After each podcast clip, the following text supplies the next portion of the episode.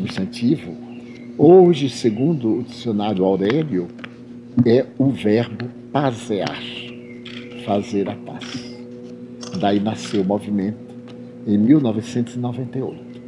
Nós levamos à Câmara de Vereadores da cidade de Salvador e conseguimos que o dia 19 de dezembro seja o dia da paz na cidade de Salvador. Então nós visitamos cada mês uma cidade periférica e um bairro dos mais violentos da cidade, onde a própria polícia tem dificuldade de entrar. E até hoje não tivemos o mínimo incidente.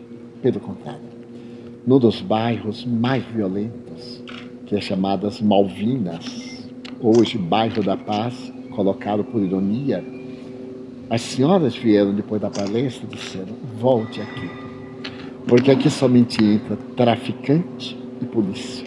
Nós não somos gente. Diante do que os senhores falaram, eu voltei a ser gente. E falaram chorando. Em outro bairro, nordeste de Amaralina, que é considerado muito perigoso, a mesma cena se repetiu. E no bairro em que nós estamos localizados, o Pau da Lima, que a usança de drogas é terrível, com homicídios diários, nunca houve o mínimo ataque à nossa comunidade, que ela está localizada há 40 anos. Portanto, a paz emprega no indivíduo e muda-lhe a vida, mudando a sociedade.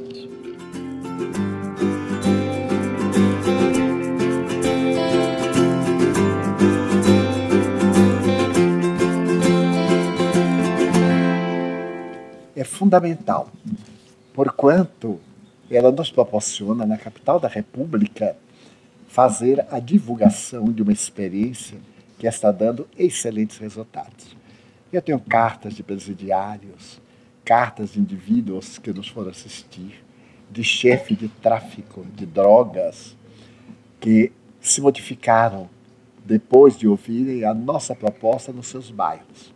Um deles um rapaz de 25 anos, cheio de piercing e de tatuagens, depois de nos ouvir, ele ficou tão sensibilizado que veio me perguntar por que, eu me atrevia a ir à sua área para tirar o seu trabalho, para tirar a sua fonte de renda. Eu disse porque era um trabalho e fonte de renda criminosos. E ele não tinha o direito de matar almas. Porque o traficante não mata somente o corpo, mata a vida do ser. Principalmente que ele era um homem muito infeliz, porque ele ficava escondido lá na toca, cercado de outros criminosos, matando crianças nas escolas, jovens nas portas das escolas, com a droga que ia terminar por matá-los a todos. Então ele me pegou aqui pelo paletó, me sacudiu e disse: Você não tem medo de mim? Eu digo: Se eu tivesse, eu não teria vindo. Você pode ser meu neto. Então eu lhe falo porque criminoso tem vida curta, como vocês dizem. Veja a minha idade, estou com 83 anos, foi na época. E você pode ter uma idade longa, útil e abençoada pela vida, se quiser. Então ele me soltou e disse: quando é que eu deveria comparecer? No dia 19 a palestra pública. Ele foi no dia 19 à palestra pública, ficou embaixo do palanque que nós armamos na praça. Quando eu desci, ele saltou, me puxou pelo paletó, chorando, e disse: Tio Divaldo, eu vou vender os meus pontos e o senhor vai me arranjar um trabalho. Ele disse: Você não pode vender que você não comprou. Você conquistou a bala. Então você vai deixar para outro doente levar adiante. E de que eu vou viver? Do trabalho. E o que é que eu vou fazer? Ajudante de pedreiro, porque você não sabe fazer nada. Quanto vou ganhar no salário mínimo? Ele riu diz, mais uma mula, portanto, o vendedor, me dá muito mais disso em um dia. Digo, porém, é ilícito, é indigno, e você sabe que é crime. Você vai ganhar com o suor do rosto, como todos nós. Hoje ele trabalha conosco, entre os nossos operários. E assim outros.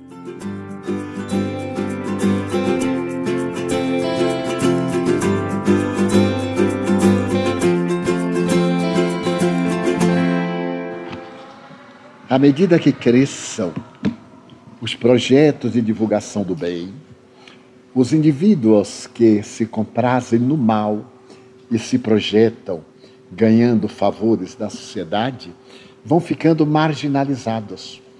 E eles darão, dar-se-ão conta que somente no lado das possibilidades enobrecedoras é que tem oportunidade de brilhar. Desta forma, à medida que cresça o movimento, que surjam novas lideranças para o bem, também esses cidadãos serão chamados à governança, porque haverão, porque hão trabalhado na política do bem. E a política do bem é aquela que não tem preconceito, que não tem as lutas dos interesses mesquinhos, onde não há possibilidade do suborno, porque o maior é sempre o menor, conforme o conceito de Jesus Cristo. Desta forma, o trabalho de divulgação do movimento Você é a Paz vai chegar nas altas cortes através das pessoas mais modestas, seus funcionários, seus servidores, que se transformando para melhor irão naturalmente modificar a conduta daqueles que deveriam ser exemplos e tornam-se maus exemplos para os seus servidores.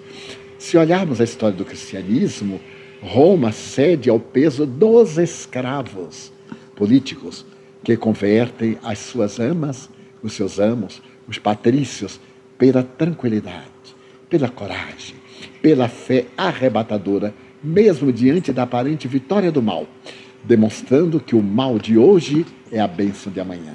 A tempestade que vergasta e que destrói a floresta é a mesma que lhe abre espaço para renovar-se, crescer e perpetuar a vida.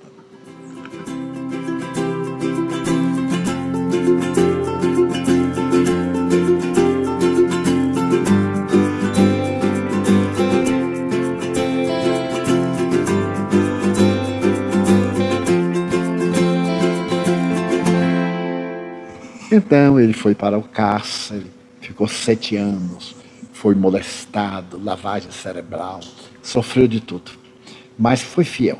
Quando os Estados Unidos firmaram a paz com o Vietnã do Norte, ele então voltou para os Estados Unidos como herói. E um clube de senhoras pediu para ele narrar a sua experiência no cativeiro. E ficaram encantadas as senhoras. Então ele passou a ser chamado para contar a experiência e tornou-se um orador profissional. Já era famoso e certo dia em Nova York, quando ele terminou o discurso, ele desceu ao bar para tomar um cafezinho. E quando estava tomando um cafezinho, ele viu um homem que o olhava insistentemente. Ele ficou desconcertado, saiu, mas o homem o seguiu. E quando ele já estava impressionado com aquela insistente observação, o homem gritou: Tenente Plumb. Ele voltou-se: É o Tenente Plumb? Sim. Ah, eu fui soldado do seu pelotão. Que alegria revê-lo, tenente. Eu soube que seu avião foi derrubado, que o senhor ejetou a poltrona e salvou-se. O paraquedas abriu e o senhor se salvou-se. Tenente, era eu quem dobrava o seu paraquedas. Quer dizer que você se salvou porque eu era um bom dobrador de paraquedas. Ele teve um choque. Naquele dia ele compreendeu que a sua vida dependia daquele anônimo a quem ele nunca tivera consideração. E então, a partir desse momento, ele começa os discursos assim: quem dobrou hoje o seu paraquedas? Porque na vida de todos nós tem alguém oculto que preparou tudo para quando a gente chega. Se não fosse aquele homem que dobrasse com fidelidade, com sabedoria o paraquedas, ele teria morrido da queda. Então ninguém é tão autossuficiente que não necessita de outrem e de muitos outros. Isso então nos coloca não na humildade, mas no lugar da gente. Somos uma peça do tabuleiro de xadrez. Devemos agir em harmonia para o checkmate, que é a libertação espiritual.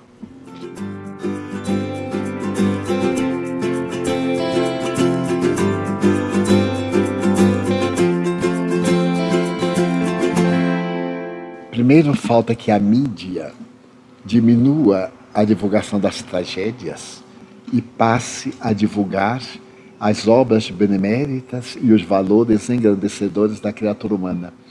Porque nós aí constataremos que o número de boas ações suplanta infinitamente o número das ações negativas. É que, como essas notícias são vendidas, elas rendem mais, porque os atormentados infelizes comprazem-se e criamos verdadeiros mitos no crime que passam a ser invejados por psicopatas que os acompanham. Se as notícias negativas fossem dadas de maneira muito breve e as boas de maneira muito ampla, atrairia muita gente que tem vergonha de fazer o bem porque parece que o bem não é bom. E que se comprasse muitas vezes fazendo mal porque parece que o mal dá lucro. Divulga e projeta. Isso no campo sociológico. No campo pessoal, o esforço ingente para tornar-se hoje melhor do que ontem, amanhã melhor do que hoje, lutando contra as más inclinações, como definiu Kardec, o verdadeiro espírita.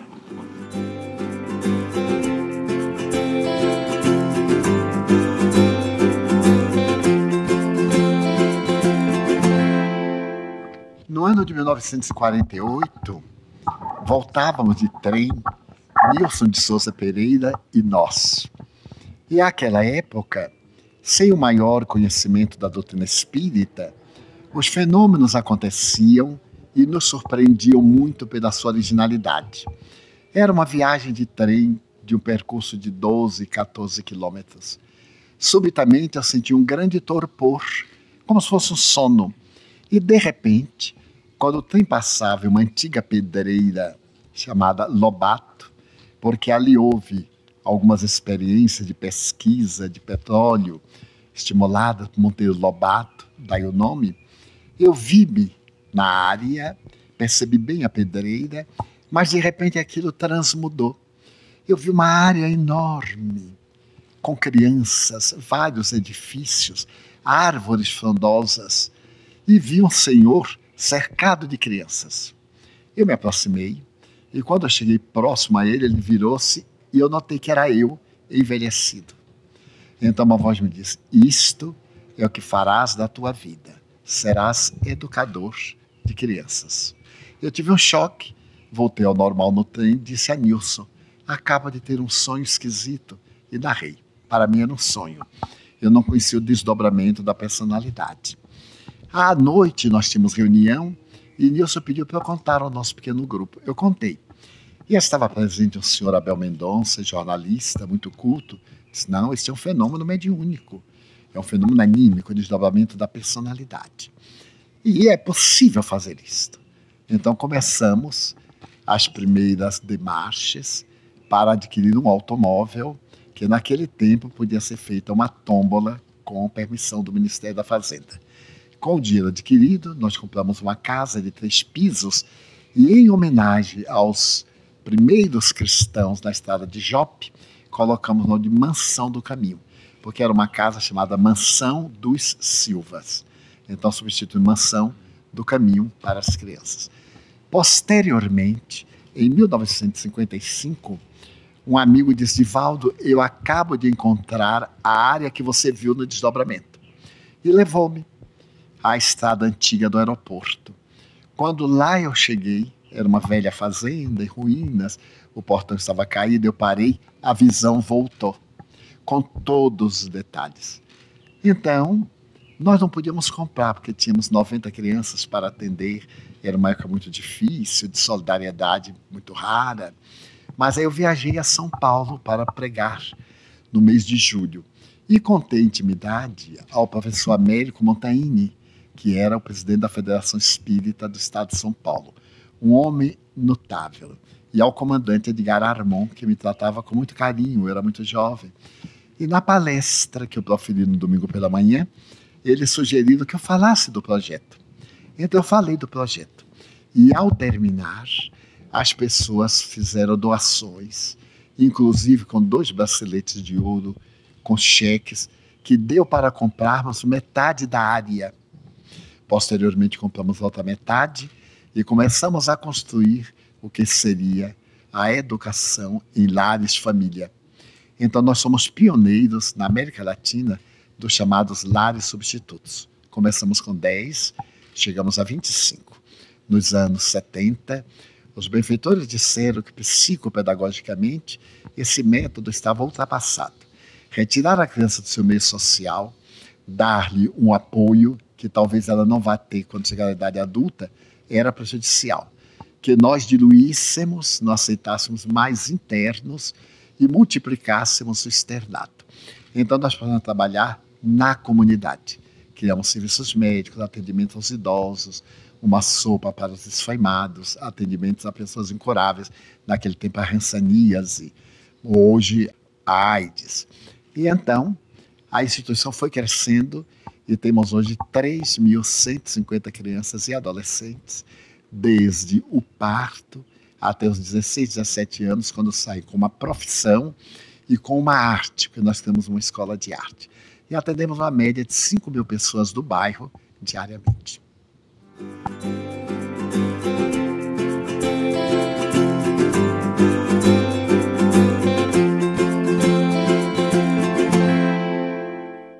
Nós, cada mês, visitamos uma cidade da periferia de Salvador, ou mais distante, e um bairro realmente violento. E os convidamos para que no dia 19 de dezembro estejamos juntos na Praça do Campo Grande, Praça 2 de Julho, a Praça da Independência da Bahia, a partir das 19 horas, para nós um dia comovermos a cidade, termos uma multidão que interrompa o trânsito em toda a cidade. E alguém pergunta o que é que está acontecendo? Movimento Você é a Paz. Porque se interrompe o trânsito por motivos de violência, por motivos fúteis, por brigas. Mas um dia então vamos pedir que as pessoas, por duas horas no ano, pensem na paz e promovam a paz.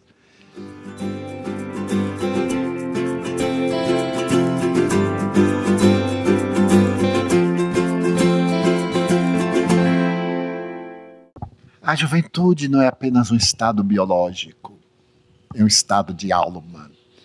Nós temos o jovem físico, e temos o jovem em realizações espirituais.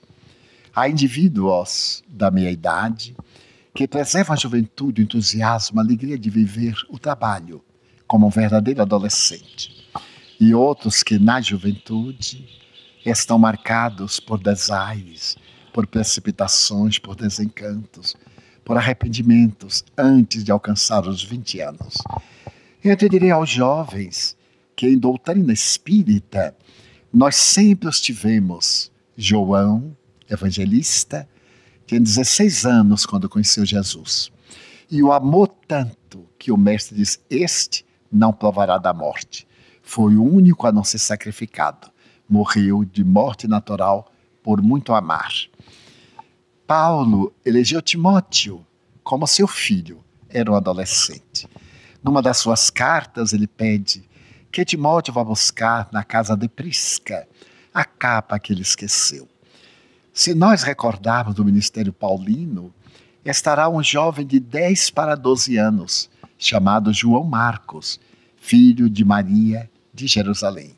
Ele segue Paulo e o tio e não resiste à aspereza do caminho e volta. E Paulo diz-lhe: Deus não tem pressa, mas o bem é necessário de ser feito apressadamente. Será mais tarde o grande evangelista Marcos, a pedido de Simão Pedro, ele escreve o evangelho para os romanos. Os fenômenos de Haidersville ocorrem através de meninas de menos de 15 anos. Allan Kardec utiliza-se das meninas Baudin, ambas menores de 15 anos. Utiliza-se da menina Jafé, Carlotti, ambas menores de 15 anos. Então, o jovem espírita deve permanecer com a sua pulcritude, quero dizer, com a sua sabedoria ingênua, sem as marcas das experiências perturbadoras, e fazer de tudo para viver a mensagem na alegria da comunicação, onde quer que esteja, sem aceitar os presentes negativos que uma sociedade doente, corrompida, coloca-lhe ao alcance chamando prazer. O prazer é sensual, é de natureza objetiva, mas sim voltar-se para a verdadeira felicidade, que é plenitude, é emocional e é aquela que nos leva a olhar para trás sem termos vergonha do nosso passado. Hoje, aos 78 anos de idade, eu sempre procuro olhar para trás fazendo uma revisão. E graças a Deus eu consigo sustentar qualquer olhar que se me dirija, porque não trago conflito. então atingiremos a maturidade, a velhice, se a nossa juventude for adornada de bênçãos e de valores dos quais não nos arrependamos.